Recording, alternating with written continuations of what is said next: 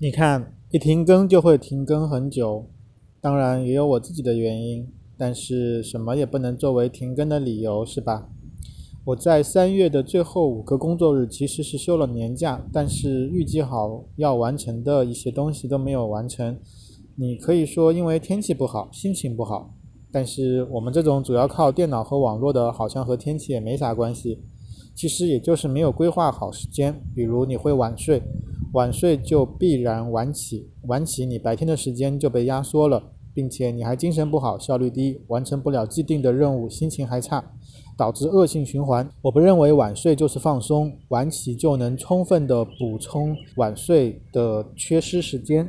人是有生物钟的，沿着生理特征来安排你的工作和学习才是最科学的。我们都是血肉之躯，不是钢铁侠，也不是神。年假上来重新开始工作，那就是前面五天没来堆积的工作，要在后面的三个工作日来完成，还要完成他应该完成的工作，那么又是一个失去平衡的工作状态。即使熬到了清明小长假，但是还是觉得更加疲惫，缓不过来。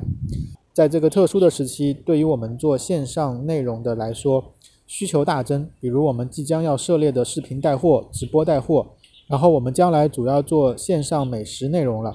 因为疫情的原因，我们也不可能到处去玩了。我们代运营的水上运动教学已经全面开展了，还有即将达成合作意向的垂钓项目也在紧锣密鼓的进行中。所以这些事也占据了大量的时间。把更新延后了，并且最近也没健身，感觉全身都不舒服，哪哪都没力气。